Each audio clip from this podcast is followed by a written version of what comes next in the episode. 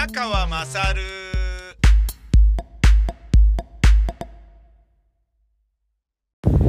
お前の母ちゃん宮川勝です。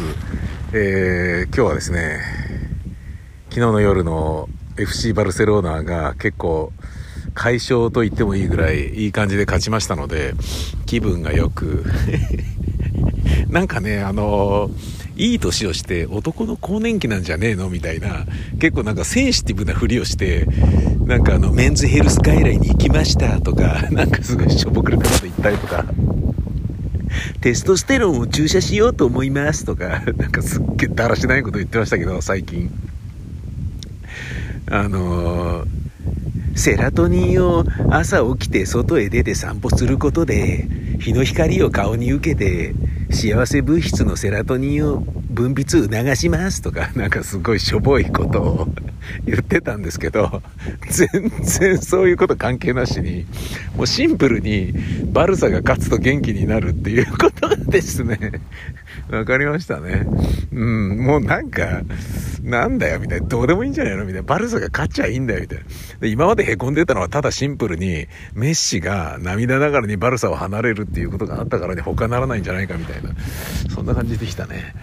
うん、いや、良くないな、でもな。俺ちょっとバルサ以外の、あの、趣味もちゃんと持たなきゃと思ったよ。うん、バルサのおかげで僕の今までの人生は本当に幸せだったんですけど、30歳ぐらいの時かな、90年ぐらいからね。つまり80年代に、あの、えーと、クライフのドリームチームがね、あって、でそのクライフが、えー監督として作ったドリームチームの後に、あのえーペップ・グアルディオーラが引退というかね、まあ、リーガからいなくなってでメッシとかが出てきてチャビ・イニエスタがその前に出てね、えーでメッシが出てきてドカーンっつってなってでペップ・グアルディオーラが監督としてバルサに戻ってきてそこからミラクルのね6冠を1年で達成したりとかまあものすごいねもう誰もが知ってるえーね、バルサの大活躍があって時を同じくしてスペイン代表がユーロで連覇してワールドカップの2010年を、えーね、優勝に導いてとか、まあ、そういうのがあったじゃないですか。でそこからね、えー徐々にやっぱりサイクルの終焉というものがあってチャビが引退しイニエスタがね涙ながらにカンプノを後にしてよくわかんないアジアの国のね、えーなんか IT 長者のねスポンサーのチームにね入るとかっていうねバルサファンからしてみたらねその国の人間だとしても嬉しいような悲しいようなみたいな事態になったりなんかして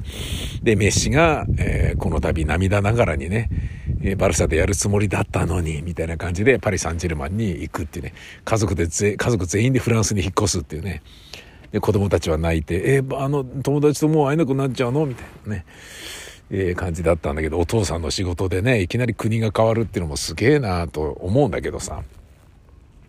その、えーいわゆるサイクルの終焉に向かってからチャビが引退し始めてからやっぱどんどんどんどんねそのあれあれあれっていう風になっていくでそれに合わせてね僕の気持ちも シンプルにダウナーになってただけだったんじゃないかっていう全然全然あの男の更年期関係ねえんじゃないかってことを最近ねちょっと気づいたんですよね。と申しますのはね最近ねあのー俺の知り合いで、えーご夫婦のね、えー二人とも知り合いだったり、えー片方を知ってたり、えー旦那さん側を知ってたり奥さん側を知ってたりっていうね、えー老夫婦がいるんですけどまあ俺と同年代を老夫婦と言ったら、まあ、その人たちに悪いかなっていう気もするけど犬を飼ってたんだけど、えーまあいるじゃないですか子供がねもうちょっと諦めたからもしくは作らないってことに決めたから犬を飼うぞっていうようなねことが。でそうなった場合あの犬がねいるとねそれはやっぱ楽しいとは思うんだけど犬が若い時はね 2, 歳2歳3歳4歳5歳とかね9歳ぐらいまではそれはそれは楽しいと思うんですよ。なんだけれどあのある程度の、えー年齢になってくると犬はね日本あの人間よりも老いるのが早いから結構なあのー勢いで、えー、凝縮された人生を歩むじゃないですか。人間よりも早くスピーディーにね。つまり、時の流れがね、人の一生と犬の一生、つまり命の一、ね、始まりと終わりが、一つのターンだとした時に、犬の方が早いですよね。えー、加速してね、人間よりも進んでいくっていう感じがあるでしょっていうことは、犬のいい時に、あのー、ね、えー、子供がいない自分たちを元気づけてくれたとかね、あのー、いうのがあったとしても、その犬がね、体調悪くなる10歳、12歳、13歳とかになってくると、具合悪くなって入院したりとか病院行ったりとかね、で面倒見るけどね、寂しそうな顔してたりとかそういうのがずっと続くでしょ。でその後はね、もうずっと犬の介護っていう感じになっていくってなると、もともとね、あの、自分たちを元気づけるためにとかね、えー、そういった意味合いで犬を、えー、あれしたのに、その犬によって、えー、犬に依存していたために、その犬の病気で、その夫婦もストレスフルになって体調を壊していくみたいなのが、俺の知り合いで結構多いんですよ。ねえ、そう忘れて友達と飲みに行ったりゴルフ行ったりすればいいのにと思うんだけど、それができないんだよね、もう。で、あまりにもその犬とどっぷりな関係になっちゃってるから、あのね、預けて夫婦で旅行行きゃいいだろうみたいなこと言うんだけど、預けたところで、そのね、あの自分たちがずっといつも一緒にいたから預けたところで自分たちがいないとワンワン泣いて預かってもらえないと、えー、泣いちゃってうるさいからもうあのうちに預預かるの無理ですって言われちゃって預けられないつまりもう犬によって完全に生活を支配されちゃうわけだよね。でも別に犬側は支配してるつもりはなくて、支配される自分たちをその飼い主たちは作っちゃったっていうことなわけよ。つまり、犬に依存する、犬のウェイトがあまりにも大きいことにより、その夫婦の、えー、晩年は、なんか犬の介護でストレスフルになり、死んじゃうのかな、死んじゃうのかなって、いや、それは死ぬだろうって話なんだけど、そういうなんかね、あの、ブルーリーなハートで、えー、生きていくっていう。で、それによりね、あ、なんか胃が痛くなったりとかね、あの、なんかね、精神的なね、えー、ことで、なんかダウナーになったりしてるみたいなことがある。で、それを見てて、あ、これは良くねえなと思ったんだけど、同じですよね。あの僕の場合は犬じゃなくてバルサっていうだけで、バルサのね、それメッシはいずれは引退するわけだからさ、そうやって考え、いや、俺ね、確かにバルサ好きになったら、いや、メッシの後も俺はずっとバルサ好きだからね、とりあえずね、あの、バルサを応援するっていうことだけで言うと、自分の人生は幸せであり続けるだろうみたいな感じでいたんだけど、だってね、チャビがデビューした時はバルサ弱かったですからね。うん、4位に入るのがやっとだったから、リバウドのオーバーヘッドでようやく4位に入れた、みたいなね、そんなレベルの低いところにいたものが、天下取りまくっちゃったわけだから、そうやって考えると、ねあの、まあ、メッシがいなくなったとしてもバルサはあり続けるだろうから、ねであるならば、あの自分はね、趣味としてバルサを応援するってね、推しチームがあるっていうのはいいだろうみたいな感覚でいたんだけど、それでもやっぱりね、メッシがいなくなって負けてね、あの、負けが込んで残念な状態にあるとかね、チャンピオンズリーグにね、残れずにヨーロッパリーグに回ったとかね、かっこ悪いみたいな、情けねえとかってね、やっぱいい時を見てた分だけショックがでかいわけですよね。で、そうなると、それによって凹んでるわけじゃないですか。か犬に人生を操られてるような、あの、知人の老夫婦とかってどうなのって思ってたら全く同じ状態が今俺にあったっていうことに気づいてね、うん、ちょっと、それをちょっと反省しましたね。同じじゃないか、俺はと。バルサに影響を受けすぎだろと。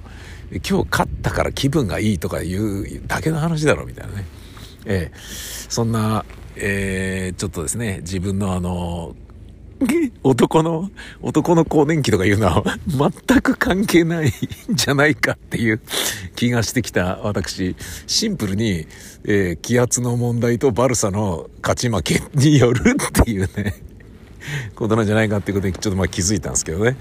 えー、今日は気分がいいので、その、気分のいいままですね、バイクで買っ飛んで、えー、昭和記念公園に来ました。なんと入場料が450円かかるってね、公園入るのに金かかるのかって知らなかったっていうのあったんですけど、まあ新宿御苑にもね、時間、1時間ぐらい余ったらね、近くで打ち合わせの時は、入ってゴロニャンとね、え、芝生で横たわってね、えー、Kindle で小説読んでね、えー、ポカリ飲んで帰るみたいなこともやってましたから、そういうことで言うと、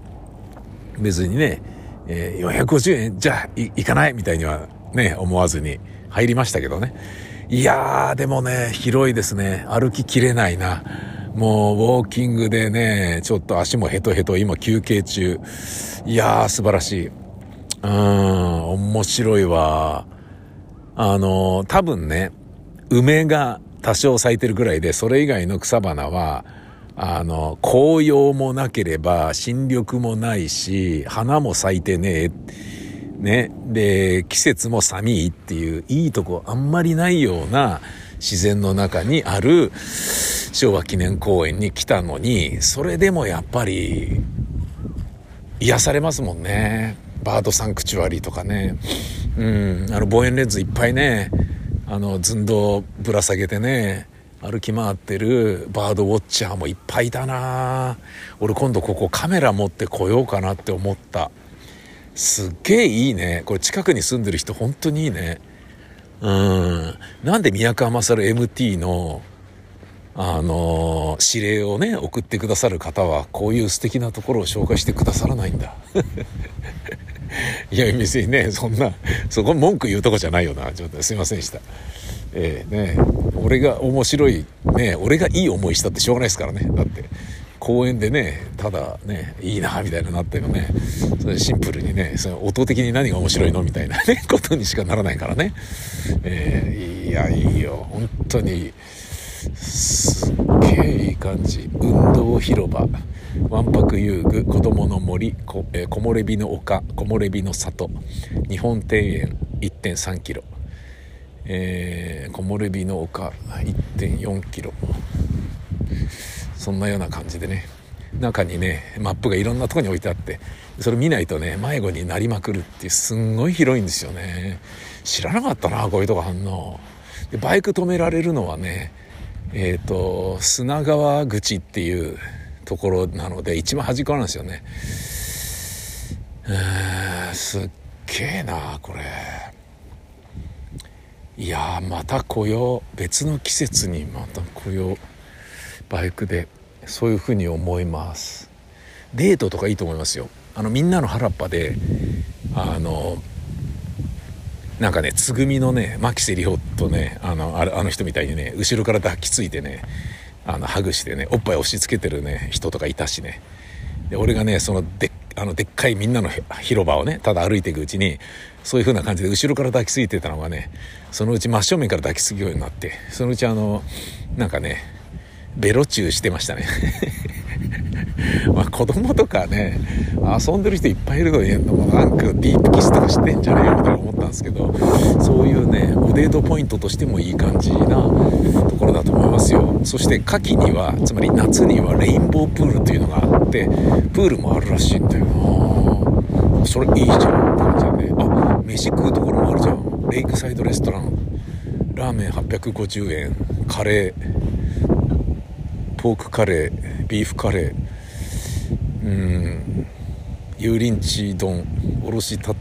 タレカツ丼チャーシュー麺990円高い。うん。焼きそば410円。うん。まあ絶対頼まないけどね。レイクサイドレストランやね。木漏れ日の池。ん？なんとかの池って書いてあったんだけどな。池だからレイクサイドじゃなくてボッドサイドなんじゃないの？ねえ。レイクって湖でしょ？ほのぼのレイク。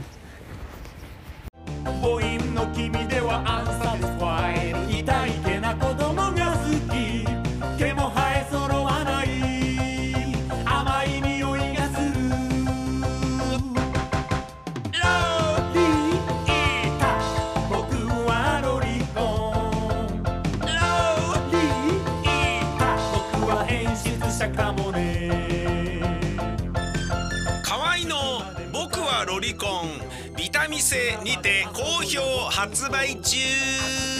ビタミセの URL は v-mise.com v-mise.com です